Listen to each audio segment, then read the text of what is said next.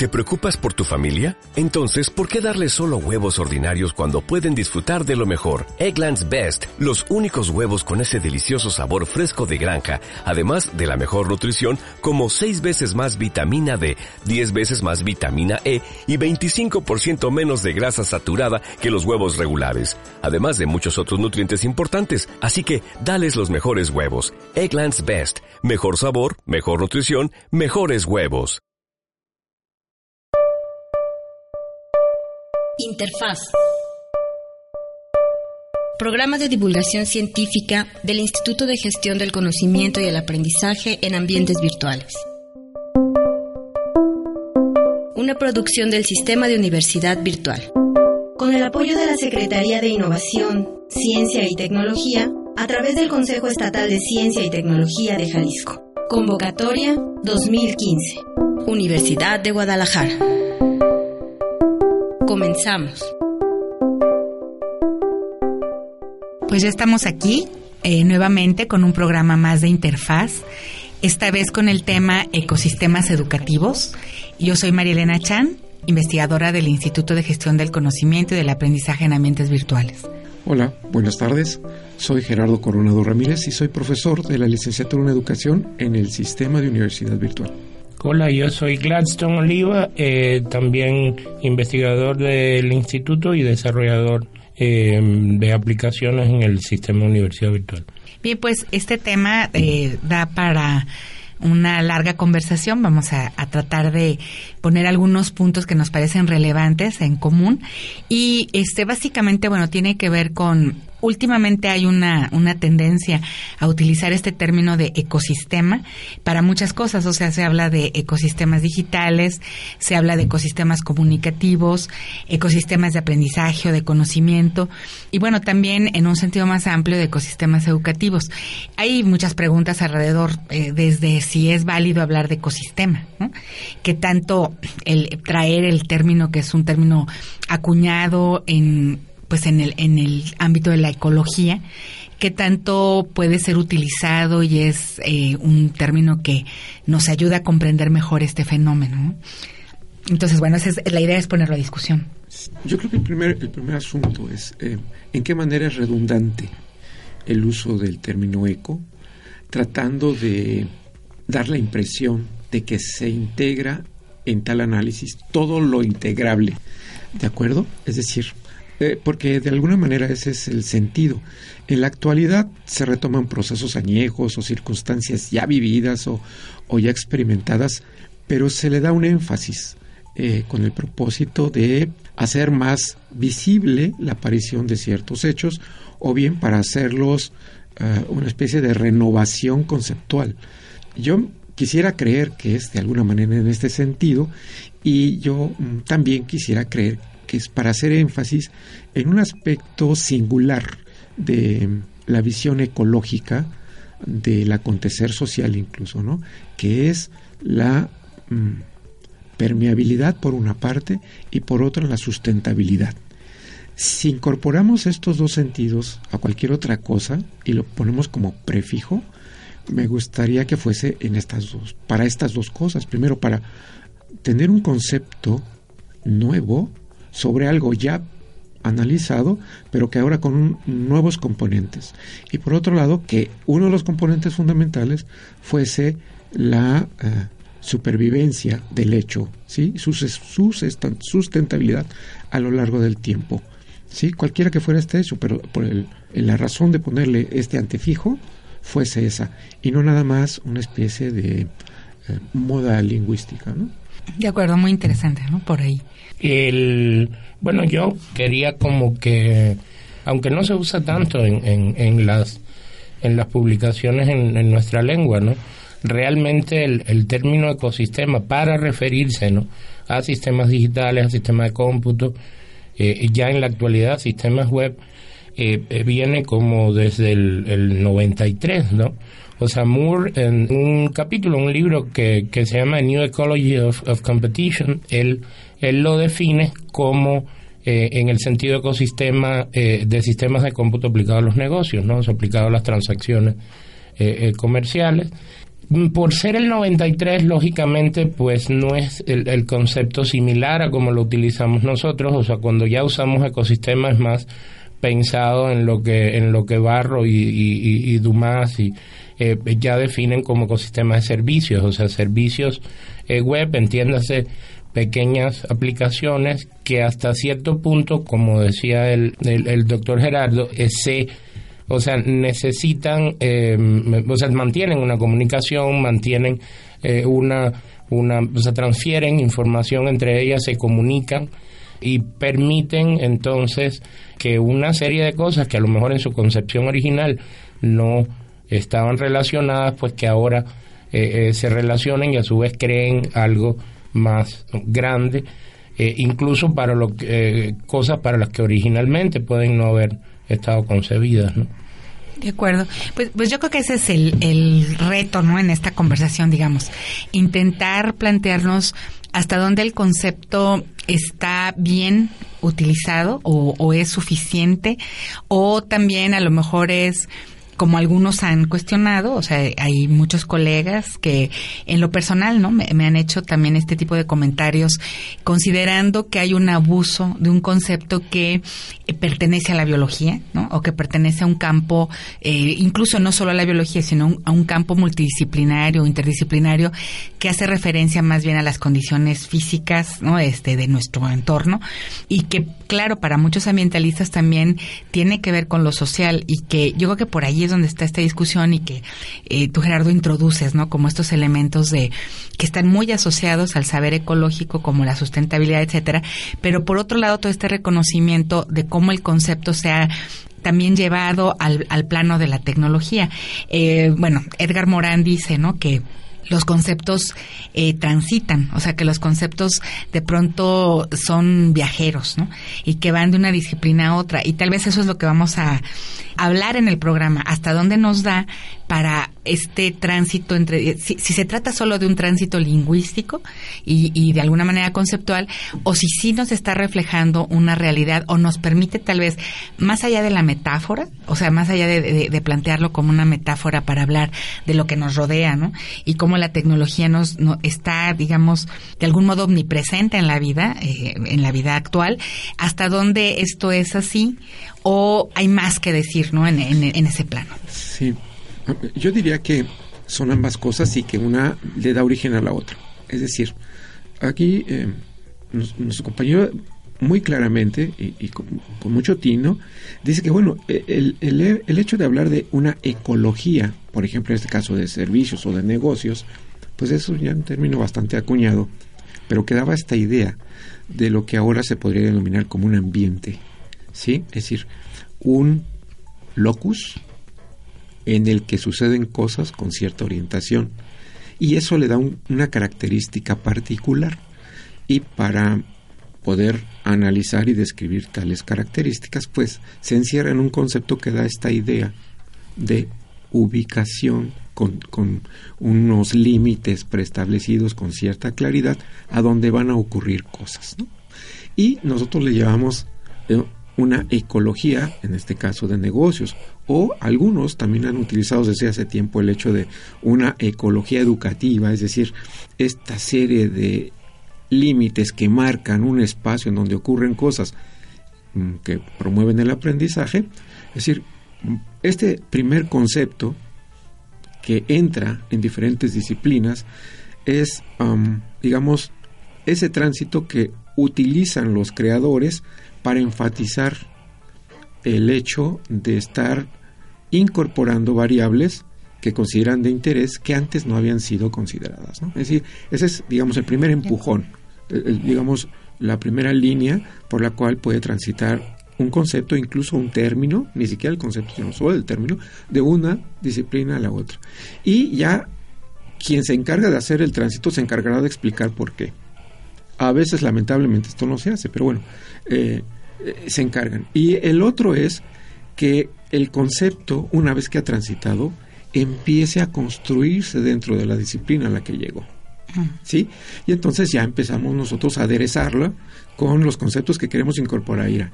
Que esto es lo que, desde mi punto de vista, ha ocurrido en el caso específico del uso del término eco en las tecnologías, que por otro lado, el mundo tecnológico ha traído muchos conceptos así para darle vigor a sus propuestas, no solo descriptivas, sino analíticas, de el cómo construyen su discurso disciplinar, ir construyendo una teoría disciplinar y después cómo la aplican.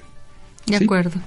Pues vamos a, escuchar la lectura en voz alta y, de ahí pasamos a, poner algunos puntos sobre la mesa, ¿no? de cómo estamos viendo este este concepto y las consecuencias que tiene verlos de una u otra manera, más allá incluso de, la, de la parte como más de conocimiento de lo que nos quiere decir en términos de teorías, por ejemplo, como en, en el uso que hacemos los profesores en lo cotidiano del, del sentido que le damos a la tecnología, cómo pesa, ¿no? Esta, esta forma de verlo ecosistémicamente o no. Entonces, bueno, vamos a escuchar un poco de el pensamiento de Javier Echeverría.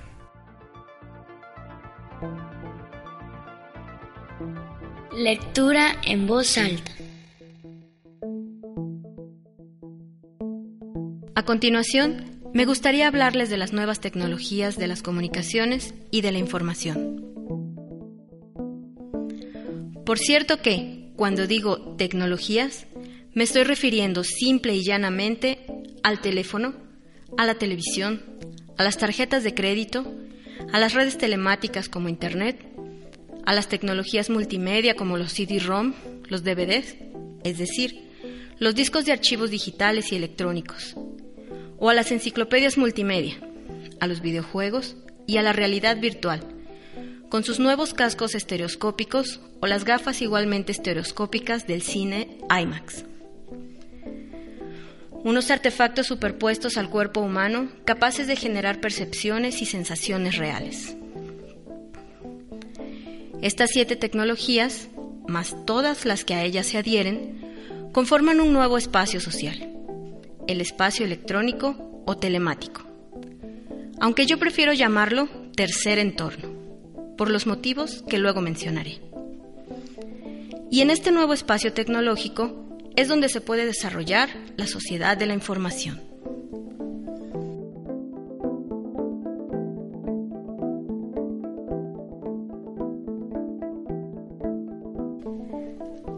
Todos sabemos que una sociedad requiere un espacio y un tiempo para surgir, para crearse, para desarrollarse, para evolucionar, para cambiar.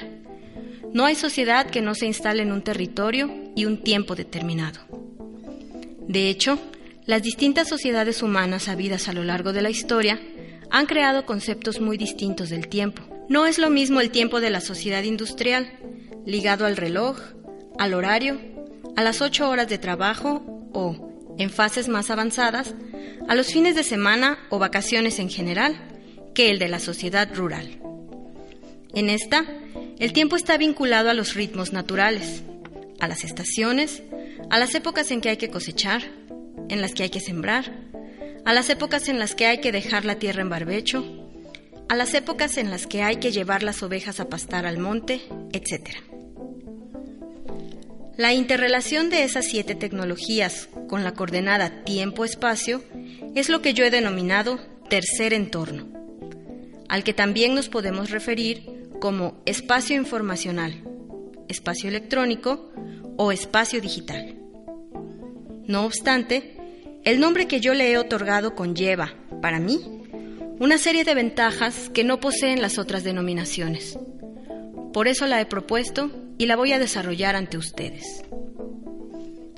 Para comenzar, creo que la gran transformación social que se ha generado a finales del siglo XX y que continuará a lo largo del XXI, por ejemplo de estas tecnologías de la información en las comunicaciones, es consecuencia, ni más ni menos, de la necesidad de creación de este tercer entorno, de un tercer espacio social contrapuesto a los dos primeros.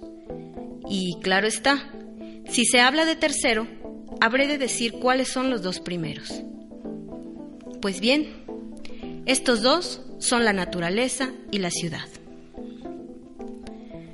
A partir de la primera, que incluye en ella al campo, al monte, a las costas, a los lagos, a los ríos, etc., se han desarrollado muchas modalidades de sociedad. Genéricamente, se habla de sociedad agraria porque es el gran canon, pero en un momento dado comienzan a surgir ciudades pequeñas, militares, religiosas, ligadas a una feria o mercado, a un puerto, etc. En realidad, lo que verdaderamente surge es la necesidad de originar una ciudad, por lo que llegamos al segundo espacio social mencionado. Ya digo que esto se produce tras siglos de construcción y que su ritmo de evolución depende de la sociedad en la que surge. No es lo mismo una sociedad mercantil que una urbana o militar. El modo de medir el tiempo es muy diferente si depende de las actividades religiosas a que si depende de actividades militares, comerciales, mercantiles o industriales. Para simplificar, en el primer entorno, en el campo, predomina la sociedad agraria rural. En el segundo, en la ciudad, la sociedad industrial. Ahora, las nuevas tecnologías posibilitan, como ya he dicho, un nuevo espacio y un nuevo tiempo. Y precisamente aquí es donde se desarrolla la nueva modalidad, la sociedad de la información. Además, estoy tomando el significado etimológico de entorno cuando me refiero a este asunto, puesto que estas tecnologías nos rodean en nuestra vida cotidiana. Todos estos artefactos, incluidos los de realidad virtual, todavía muy poco difundidos, son los que nos conectan al nuevo espacio social. Pero lo realmente importante es que éste se superpone a los otros dos. Este edificio, por ejemplo, se superpone, en el sentido literal de la palabra, al solar, al suelo, a la tierra. Ocurre exactamente igual con el tercer entorno, que se superpone también a la naturaleza y a la ciudad. Si viajan ustedes en tren, avión o automóvil, comprobarán que cada vez hay más antenas de transmisión por las cumbres de los montes. Lo que sí es interesante tener en cuenta, para evitar malentendidos, es que este tercer entorno no destruye a los otros dos. El campo va a seguir existiendo y la ciudad también. Mi propuesta es observar a las tecnologías como generadoras de un espacio social tan importante o más que el campo o la ciudad no contemplarlas como simples instrumentos de juego o como instrumentos para obtener dinero, información, etc. Porque no solo estamos ante nuevos medios que nos permiten lograr diversos fines, sino también ante un nuevo ámbito que define nuestra sociedad. Por tanto, una sociedad puede tener tanto una plasmación urbana como rural o electrónica.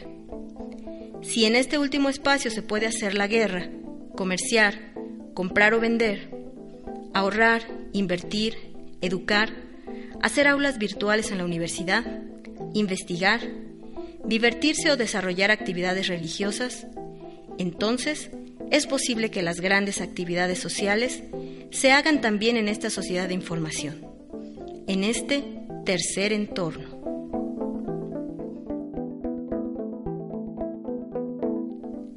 Fragmento adaptado de la conferencia Sociedad y Nuevas Tecnologías en el siglo XXI, impartida por Javier Echeverría, publicada en Aula de Cultura Virtual.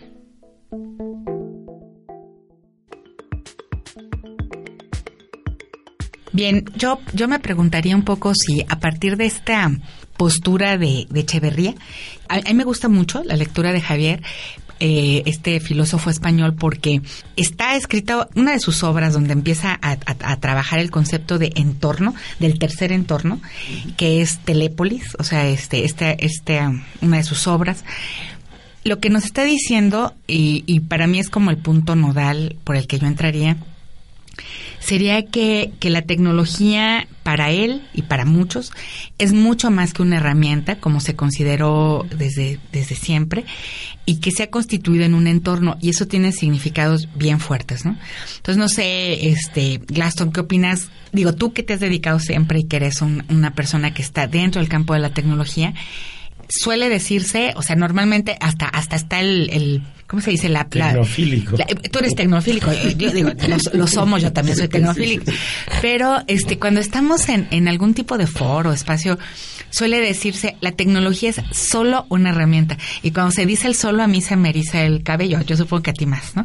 Pero bueno, ¿qué opinas, no? Cuando, o sea, yo diría, la pregunta es, ¿la, la tecnología es herramienta o es entorno? Estás escuchando interfaz. Hay, o sea, de, de lo que decía Gerardo un poco antes de, de responderte, ¿no? Eh, hay algo interesante porque muchos de los creadores, ¿no? De, de esto que se llama ecosistema de servicios en la actualidad, ¿no? Que ya como que se da bastante, como, como se, se acepta bastante el término, ¿no? Eran críticos de, como decía Gerardo, por ejemplo, el concepto eco. Y decían, bueno, pero es que pues, no hay, no, no hay vida hasta que no llega la gente, ¿no? O sea, en el momento que llegaron estudiantes o llegaron los que hacen las transacciones o llegaron los usuarios, entonces hay vida, pero el sistema como tal, o sea, no puede evolucionar más allá de las características que originalmente se le hayan programado, ¿no?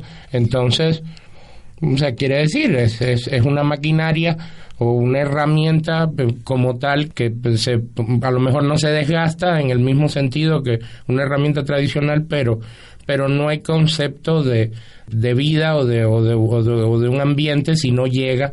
O sea, la persona lógicamente es la que le aporta al sistema, el usuario es el que le aporta al sistema, ¿no?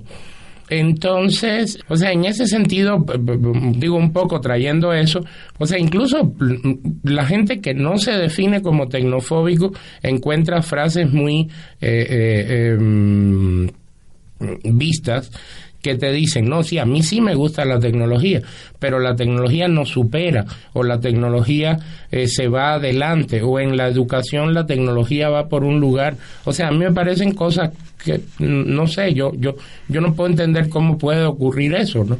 O sea, puede haber un buen uso, puede haber un mal uso, una buena implementación, una mala implementación, pero no siento que pueda ocurrir eso de hay que tener cuidado porque podemos usar más tecnología y eso nos puede hacer daño no sé, digo, hay, lógicamente hay tecnología dañina o es gente que usa la tecnología de una forma que puede hacer daño, ¿no? Entonces, eh, eh, digo un poco, eh, tratando de mm, analizar entonces esa conversación en tecnología como algo no vivo o por tanto no es un ecosistema porque no hay, un poco Bernard Lee, el, el creador de la web, ¿no? En el año 91, 90, 91 en el 2001 él como que pone un, o sea, hace una definición, ¿no? Y dice, eh, bueno, eh, si desde el punto de vista de la ontología, no desde una ontología tradicional, eh, filosófica tradicional, ¿no? Sino definiendo una ontología en, usada, o sea, apropiándose del término para la, nosotros podemos que, lograr que estos sistemas se comuniquen entre sí y crezcan un poco más de lo que de lo, o sea, y crezcan de, de, de, lo que tradicionalmente estaban eh, concebidos para hacer, ¿no? O sea, lógicamente al servicio de nosotros o para eh, que nosotros lo podamos aprovechar para mm, hacer mejor nuestro trabajo, para hacer más fácil nuestro trabajo, para colaborar de, de una mejor manera, pero bueno, quisiera eso, ya esta parte más futura, que todavía le falta mucho, o sea, pasa por la web semántica y por un montón de cosas, que dejarlo ya más como, como al final, ¿no? lo que pasa es que yo creo que estaría como que los aspectos más de infraestructura, digamos, de la tecnología, hasta las antenas, los, las ondas, ¿no? Este, que se, que van por el aire o la, la misma energía. O como él dice, las montañas ahora ves una antena en el. Exacto, el paisaje. Sí, el paisaje cambió porque también tiene la antena. De acuerdo. Lo que pasa es que, digamos, hay, hay muchos compañeros, yo en algunos casos, en que se hace un uso libérrimo de esta, de esta transportación conceptual o, terminológica. ¿sí? Incluso a los fierros se les ponen nombres, ¿no? No es, para nada es gratuito el eso de que el mouse se llame así. ¿Por qué? Pues porque tiene cierta similitud con, con, este ente, ¿verdad? Y entonces, bueno, pero si alguien se preguntara, bueno, ¿por qué le pusieron mouse a un mouse? Pues encontraría una explicación totalmente hasta lúdica, ¿no? Es decir, no habría ningún problema. Pero ya el hecho de que los programas de que las intenciones eh, utilicen este mismo esquema para dar explicaciones o, realicen análisis, me parece un poquito mm, un uso, digamos, laxo de, los términos e incluso de los conceptos. Eh, para mí es claro que cuando una nueva disciplina o una disciplina adopta un término y posteriormente un concepto, es con el hecho de hacer, de enfatizar determinadas circunstancias. Por eso la adopta. Eh, eh, digamos, si yo hablo de inteligencia artificial, es para hacer notar que esto que es artificioso, que es construido, emula una característica fundamental del ser humano. ¿Sí? Puede que, bien analizado, diste mucho de ser una realidad. Sin embargo, hace ese énfasis para los creadores. podríamos estar en un caso similar. Claro, lo que pasa es que esa es la parte que, si yo tomo tu, palabra de realidad, o sea, tal vez ahí es donde está el punto. El, hay cosas que, que están en, en, lo, en lo que se refiere al entorno digital que no vemos, que no es visible, pero no por eso no es real. ¿no? Digamos, no por eso no existe. No por eso no existe, exacto. Sino es real, pero no existe. O existe y es real, pero nosotros no sabemos. Eh, por el hecho, por ejemplo, yo, voy a, tomar otro ejemplo que me parece paradigmático para esto. Educación invisible. Espérate, ¿no? Eh, eso es invisible solo para el que no lo quiere ver. ¿Por, qué, por, qué, ¿Por qué utilizan el término invisible? O sea, para enfatizar este hecho, que antes no se consideraba y que ahora es relevante. Bueno, es que es relevante desde que se analiza el fenómeno educativo, solo que en el ámbito de la educación institucionalizada eso quedaba fuera. Incluso no solamente era invisible, sino era denostado, o sea, no, no solamente no existía, no servía para nada, estorbaba. Bueno, ahora ya lo hicieron invisible. Al rato va a ser totalmente visible e incluso va a ser trascendental. Claro. Eh, es decir, más o menos este transitar ocurre muchas veces en el ámbito tecnológico. Y a mí me gustaría mucho mencionar nada más brevemente, para darle paso, que el autor que nosotros acabamos de leer, precisamente por eso utiliza el término entorno, ¿sí? Para darle cabida a todo eso que no se veía de una manera o no se ve de una manera coloquial o simple, en la implicación que tiene el uso de las tecnologías tan extendido y tan profundamente incorporado ya en la vida, él ya lo veía en la vida cotidiana, eh, pero como comentábamos hace un momento, todavía no había vivido el boom de las tecnologías, curiosamente, pero ya lo veía, ¿no? Ese énfasis es el que lo lleva a utilizar este término. Estás escuchando interfaz. Sí, yo, yo quería decirlo como que finalmente si le damos la connotación de entorno, es porque ocupa un espacio o, es el espacio en el que se dan interacciones y porque hay eh, dispositivos o, o cosas ¿no? que están ahí para ser usadas, pero que tienen que ver con este uso que se le va a dar por parte de los seres humanos, ¿no? Y, y, por eso a mí me encanta el concepto de ecosistema digital, ¿no? Bueno, uno de los conceptos, en el que lo que se dice es, el ecosistema, el centro del ecosistema digital son las conversaciones entre las personas, ¿no? Se habla de conversaciones productivas, ¿no? Pero lo que está alrededor de esas conversaciones es el soporte, ¿no? Y el soporte es el entorno. Entonces, es una diferencia muy interesante y sutil entre ambiente y entorno, porque el ambiente lo producimos todos, lo mismo que en, el concepto duro o clásico del ecosistema.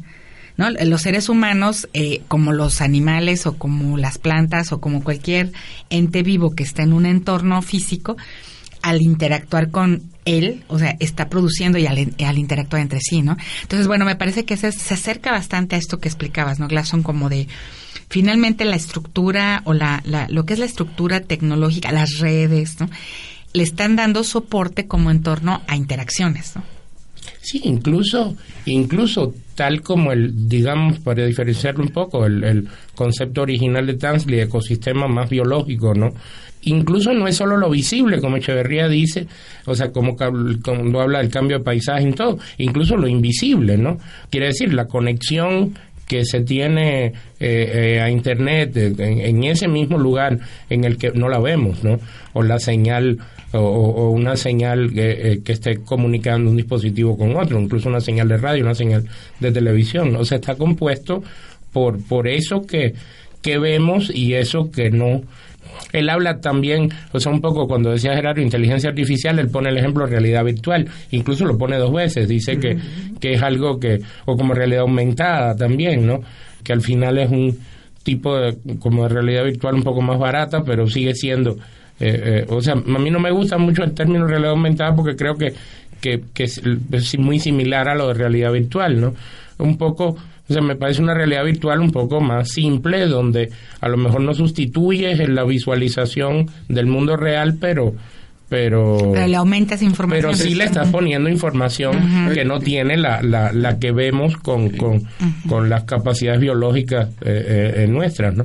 Entonces, yo, yo creo que es muy importante eso que tú dices de la, de la comunicación porque porque tanto desde el punto de vista como de que ponemos, o sea, de cómo estamos utilizando esa eh, eh, ese tipo de tecnología o este, o sea, yo creo que que deberíamos tender y ojalá se desarrollaran todos los sistemas pensando en su inclusión o en su conexión o en su capacidad de conversar con otros sistemas para yo creo que al final nosotros vamos a poder conversar mejor si esos sistemas nos ayudan incluso a conversar, ¿no? O sea, era lo, lo, lo, que decía hace un rato el, el, mm, Tim Berners-Lee lo que decía era, bueno, busquemos tan, que también esos sistemas conversen entre ellos, ¿no? O sea, al definir ese concepto un poco de ontología ya ha cambiado, ¿no? Aunque no es tan, tan de él, ¿no?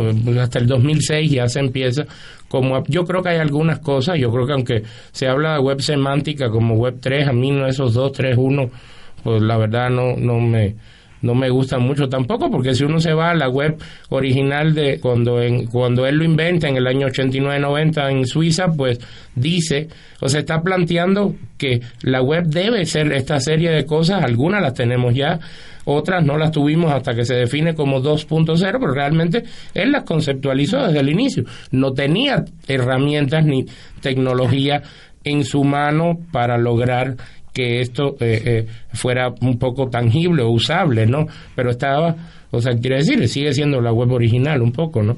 Y, y, él habla entonces de, de, tratar de que cada vez más eh, con esta web semántica que le llaman tres o también eh, estaba definida desde el principio, los propios sistemas se, se comuniquen entre ellos, mm. eh, incluso entre algunos que no se conocen, ¿no?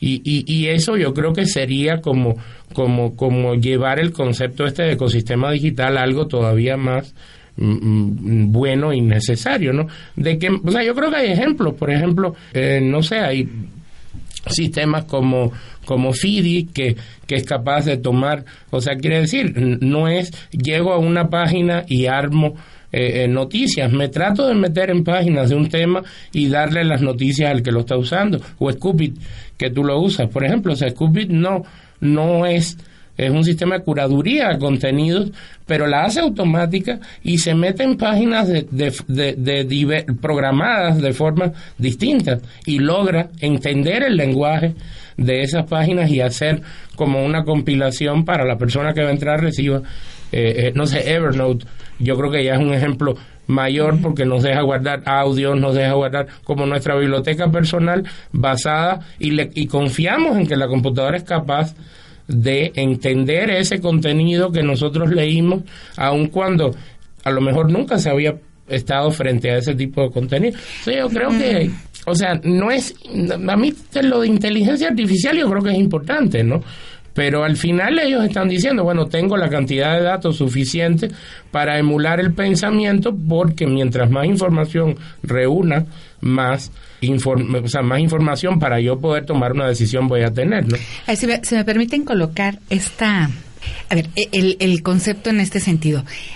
Hay un montón de herramientas y de aplicaciones que están ahí y que algunas personas van a usar cosas más sofisticadas que otras o, la máquina te está leyendo y te está mandando recomendación de aquello que puedes usar, ¿no?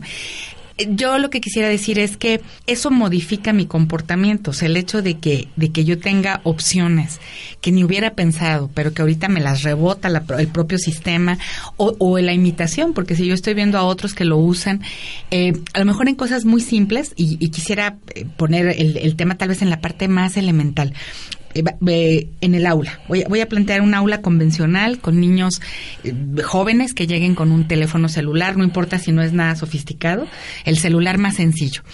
La sensación, cómo modifica el ecosistema educativo, ¿no? E, ellos entran con ese aparato y probablemente los profesores les prohíban usarlo y les digan que lo apaguen. Hay una, un impacto que tiene que ver con el ecosistema aun cuando no lo utilicen. En el momento de apagarlo, y, a eso es a lo que nos referimos con relaciones de, toda esta, de la tecnología en sí, con todos los entornos, ¿no? Sí, de, hecho es, ah, desde mi punto de vista, ah, algo muy interesante eh, el uso de los conceptos. Precisamente, bueno, nuestro autor maneja entorno con el propósito de incorporar nuevos elementos, pero también me parece por la lectura y por el sentido que ha tenido la obra de este autor, de que él nos recuerda algo muy importante, que son las relaciones. Es decir, los sistemas eh, o los ambientes se definen en función de las relaciones que se establecen entre sus elementos. Y nosotros habíamos caído, y particularmente en la educación, en hacer énfasis en la condición que circundaba la relación y no en la relación misma. Esto, ahora que viene la tecnología, nos da un poco el resultado de que algunos utilizan solo instrumentalmente estos avances tecnológicos, porque siguen enfatizando la condición que circunda la relación, pero no hacen énfasis en la relación. Entonces, tiene que haber otros, que por fortuna cada vez son más, que hagan énfasis en esta relación entre los elementos. Y para ello hay que hacer surgir o hacer un reloaded conceptual para utilizar este tipo de términos o conceptos que aunque vengan de otra disciplina, nos sirva para hacer estos énfasis. Es decir, para mí, el ponerle el eco es el enfatizar dos cosas. Uno, que ahí, en, en ese sistema, hay un conjunto de relaciones en las que participa de manera significativa el ser humano. ¿Sí? Y que solamente van a tener esa significación en tanto el ser humano la signifique. Parecería ser de perogrullo, pero no es así, porque tenemos muchos que viven dentro de esos entornos que no significan nada de lo que está ahí. ¿De acuerdo? Entonces, por eso es que se subraya el término.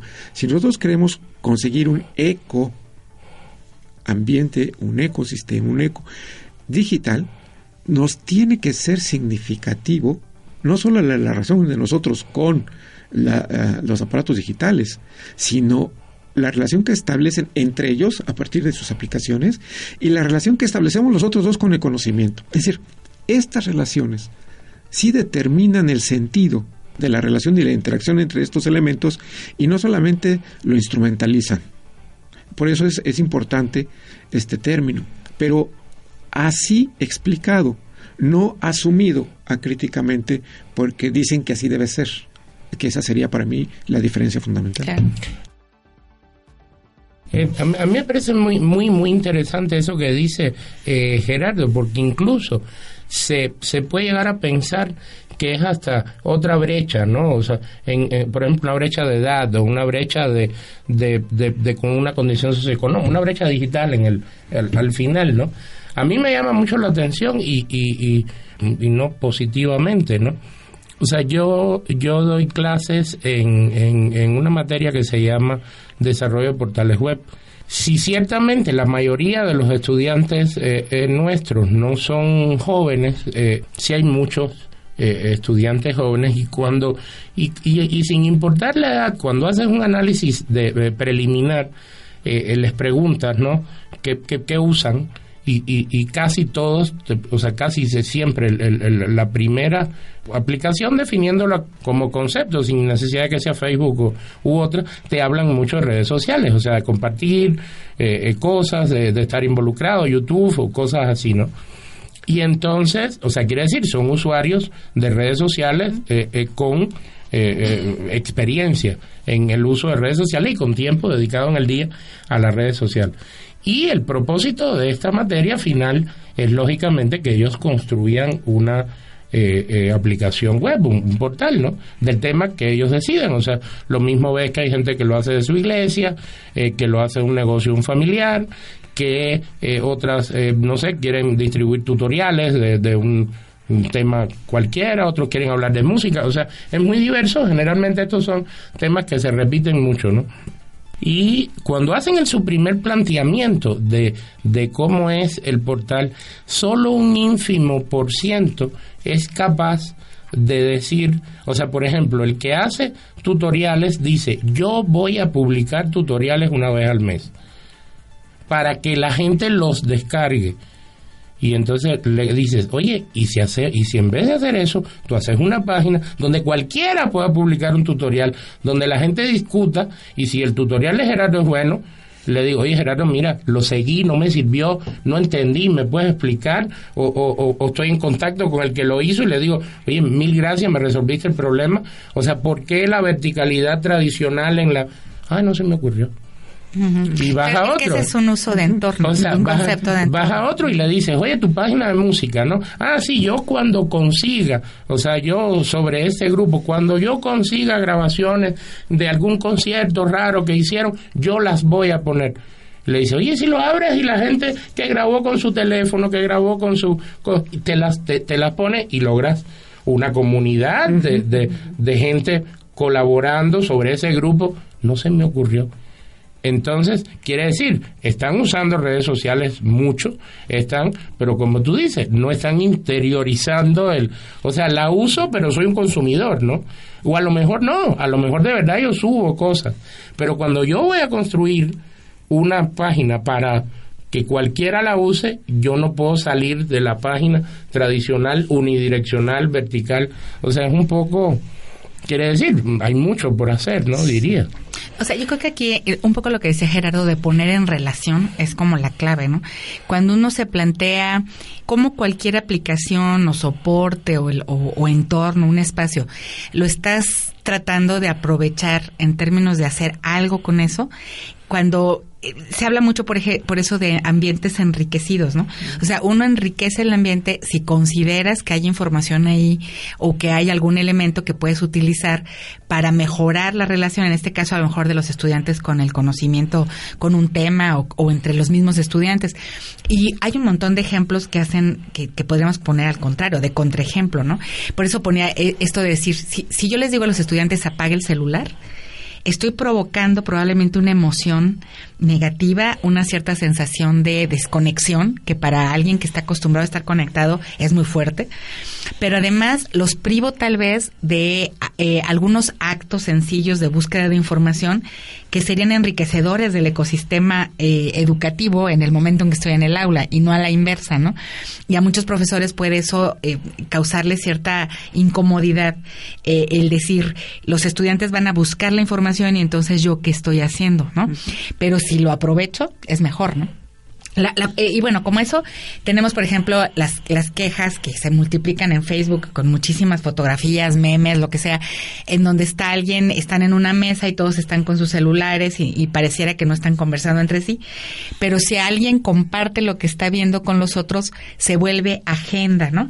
Lo que para un autor, por ejemplo, un autor colombiano, Martín Barbero, antes de Internet, ¿no? Estamos hablando de en los ochentas lo que él decía es que muchas de las conversaciones familiares o, de barrio o de entre amigos tenían que ver con la televisión, ¿no? ¿Qué programa, qué pasó? Entonces, si yo hago del contenido que está circulando en Internet, el que, el que vi en YouTube o lo que sea, este tema de conversación, e, e, el hilo o la es como una especie de catalizador de, de, experiencia, ¿no? Entonces, bueno, es, es, parte de lo que llamamos ecosistema comunicativo o de conocimiento en el momento en que lo comparto, o sea, estoy haciendo flujos o relaciones. Sí, hasta que yo como usuario caigo en cuenta que esto sirve para incrementar o mejorar las relaciones con otros e incluso de incrementar o mejorar las relaciones con el conocimiento, aunque no fuese con otros, con el conocimiento o la información.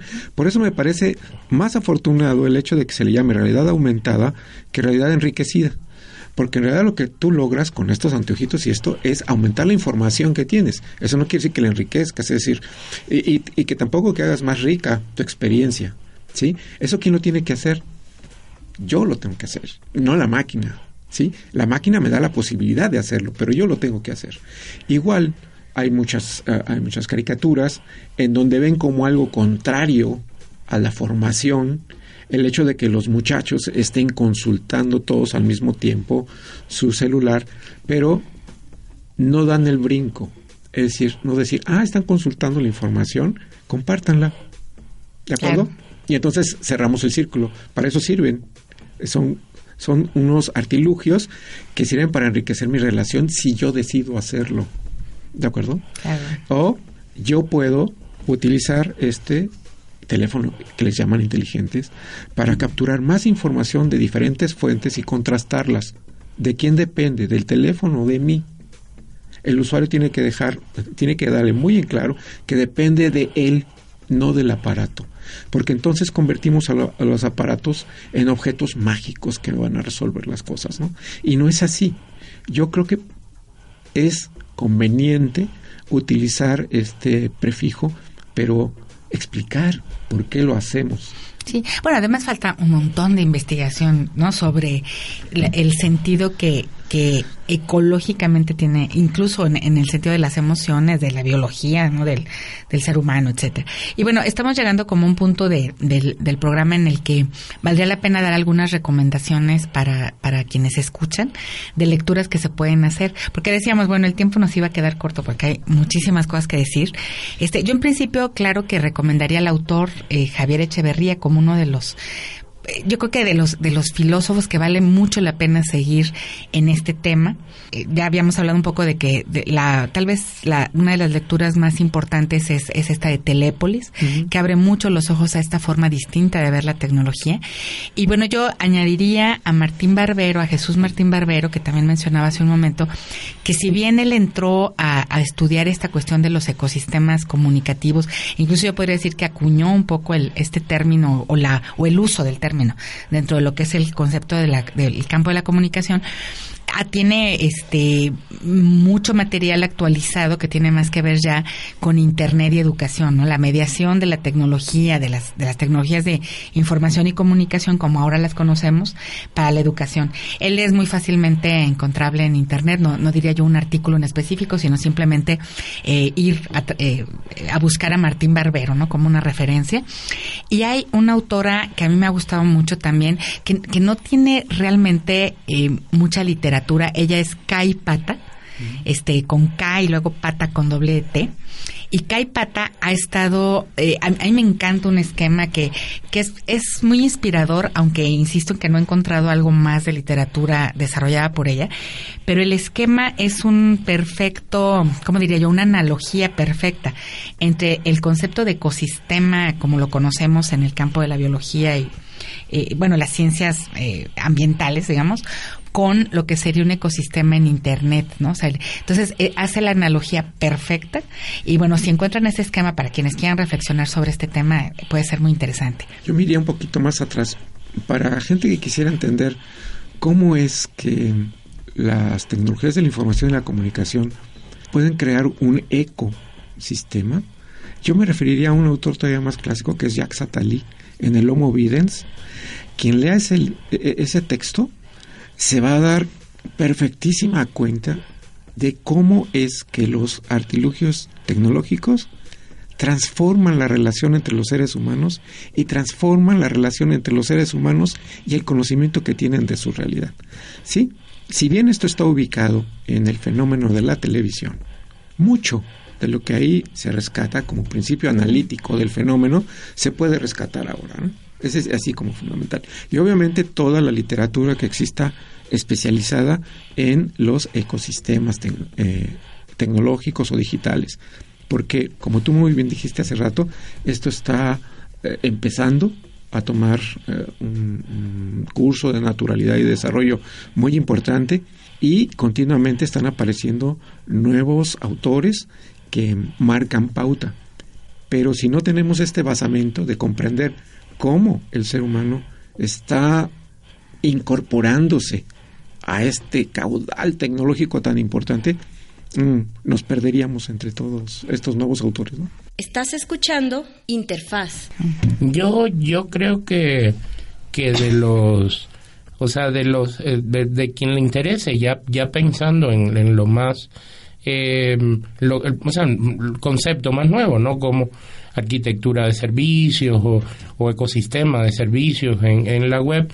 Yo creo que Barros, es, Alistair Barros, Peter Brusa, Marlon Dumas, ellos son, eh, creo que son de la Universidad de Queensland, los Peter Brusa y Dumas, el, el otro eh, trabaja en Australia, pero no sé en qué universidad está. Pero bueno, ellos yo creo que, por ejemplo, tienen, tienen un, artículo que se llama eh, eh, The Move to a Web Service Ecosystem, que es como, como, incluso trae un poco de historia, ¿no? y, unos diagramas muy interesantes de, de cómo se deben interrelacionar los sistemas. Y respecto a allá, al, al, al futuro, a lo que se espera, a la a, la, a esa web semántica que algún día pues quisiéramos que, que pudiera ser la, lo normal, ¿no? Y que ahora pues lo que hay son pobres ejemplos, eh, eh, digo pocos ejemplos, yo creo que no pobres, se ha avanzado bastante. Eh, eh Bernard Lee, Tim Bernard Lee, yo creo que tiene mucha información de eso, incluso la sociedad que él, el presidente, ¿no? O sea, es uno de los propósitos es difundir eh, esto de la comunicación entre sistemas, la, la, pues, o sea, cómo lograr que se, que se pueda eh, colaborar eh, de, de, una manera más eficiente usando este tipo. Yo creo que eso serían como, desde el punto de vista más de, tecnología dura, ¿no? Los, algunos algunos sí, algunos referentes, algunos autores interesantes. ¿no? Pues bueno, para, para cerrar el programa yo creo que estaría bien dar alguna de nuestras conclusiones, un poco escuchándolos y y tratando de hacer una integración, este, creo yo que por un lado a mí me, me dejan eh, estas inquietudes como de explorar lo que y también ser más precisos, ¿no? Cuando uno está buscando eh, hablar o utilizar un concepto que tradicionalmente se ha utilizado en otro campo, hay que tener como mucho ese cuidado de explicar el cómo o por qué lo estoy utilizando. Y yo creo que en ese sentido, eh, a mí me gustaría decir, ¿no? Que para mí lo que, lo que es más interesante eh, cuando hablamos de ecosistema educativo es tal vez el empezar a dejar de, de separar el entorno áulico, ¿no? el entorno del aula, como si fuera un espacio cerrado, porque incluso frases como llevar la tecnología a la escuela, me parece que desde un concepto de ecosistema ya no tiene tanto sentido, porque la tecnología la está cargando el niño todo el tiempo, o sea, sobre todo si trae eh, algún portable, ¿no? sea el teléfono celular o alguna tablet, o aún los que no tienen un acceso sencillo por, por cuestiones económicas a este tipo de recursos, en su entorno están de alguna manera accesibles casi para todos. Nos ha, nos ha sorprendido mucho que cuando no es en el café internet, es en la casa del vecino o es en la misma escuela, pero el sentido de, ponerlo al, eh, como un elemento más me parece que es dotar eh, de, de elementos digamos, como de sumar al ambiente de aprendizaje algo que da información, posibilidades de comunicación y otras cosas, ¿no? Entonces, bueno, para mí eso es, eso es parte de, un, de una reflexión sobre el ecosistema, dejar de dividir el espacio como si la tecnología no estuviera en todos lados y no estuviera también a lo mejor o, ver la necesidad de sacar a la escuela ¿no? a un entorno eh, que no solo es tecnológico es natural es físico es social y que entonces si pensamos más en un ecosistema como una integración de todos los entornos se enriquece el concepto para el aprendizaje sí.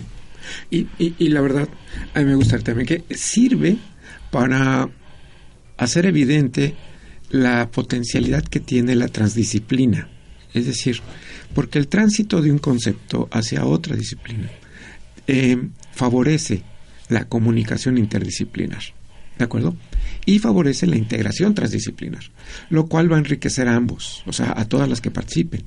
Y, es, y esta es una labor fundamental de los creadores, de aquellos que se atreven a tomar prestado, digamos así, un concepto de una disciplina a otra, además de esta obligación que tienen de explicar por qué, tienen la obligación de hacer este ejercicio transdisciplinar, de ajustar el concepto en la nueva disciplina, pero de una manera armónica, no forzada, eh, tratando de enriquecer ambas, ¿sí?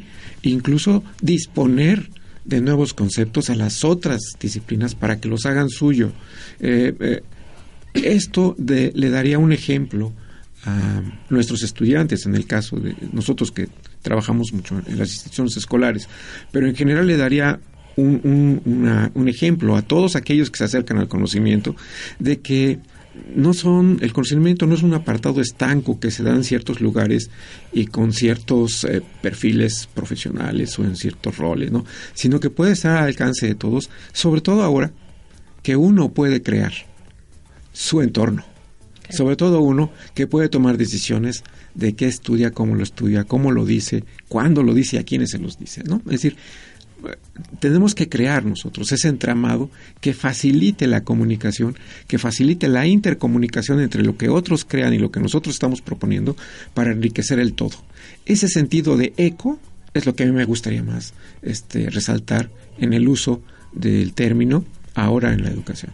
A mí me, me, gustaría un, como, como parafrasear tal vez no al, al, al responsable de la, de la creación de uno de los ecosistemas digitales más, más importantes, ¿no? que es la web, que él decía que no debe considerarse algo técnico, o sea que la gente tiene que entender que es social, que es más social que técnico, porque el propósito precisamente es ayudar a comunicarnos, ayudar a, a que trabajemos juntos. Entonces, creo que, que Werner Lee decía, es, es, más social que un juguete técnico, ¿no? Porque él decía, yo la diseñé con ese fin, ¿no? O sea, con el fin de que pudiéramos comunicarnos, de que pudiéramos estar relacionados, de que pudiéramos, y no como una simple computadora conectada por un cable, ¿no? Entonces, pues yo creo que de nosotros depende el, el, el, saber aprovecharla y el, y el de esa manera, ¿no? Sí. Pues bueno, el, el próximo programa va a ser sobre aprendizaje móvil. Este, yo esperaría, obviamente es, es aprendizaje móvil y ecosistemas educativos tiene mucho que ver una, un tema con el otro, porque bueno, finalmente hablamos de esta eh, forma de llevar el aprendizaje a, cualquier otro espacio y a través de, los artefactos o estas estos dispositivos portables ubicuos no este bueno nos obviamente nos meten de nuevo en esta forma de ver la tecnología como un elemento más del del eco no de, este de este hábitat o de esta forma de de verle el aprendizaje como algo que se puede dar en todo tiempo, en todo lugar, ¿no? y, sobre todo cuando estamos con los demás. Entonces, bueno, esperamos por supuesto sus comentarios. Nos gustará mucho que, que haya alguna retroalimentación de, de, los escuchas sobre estos temas, que esperamos sigan siendo de su interés. Y bueno, les recordamos los datos de contacto. Estamos en cultura.udgvirtual.udg.mx y en el correo electrónico interfaz udgvirtual.udg.mx yo me despido. Eh, de nuevo, les recuerdo, soy María Elena Chan y ha sido un gusto poder platicar esta tarde, eh, Glasson, Gerardo y con eh, todos aquellos que nos escuchan y nos, y nos manden algún mensaje. Gracias, hasta pronto. Muchas gracias. Esto fue Interfaz. Programa de divulgación científica del Instituto de Gestión del Conocimiento y el Aprendizaje en Ambientes Virtuales una producción del Sistema de Universidad Virtual. Universidad de Guadalajara.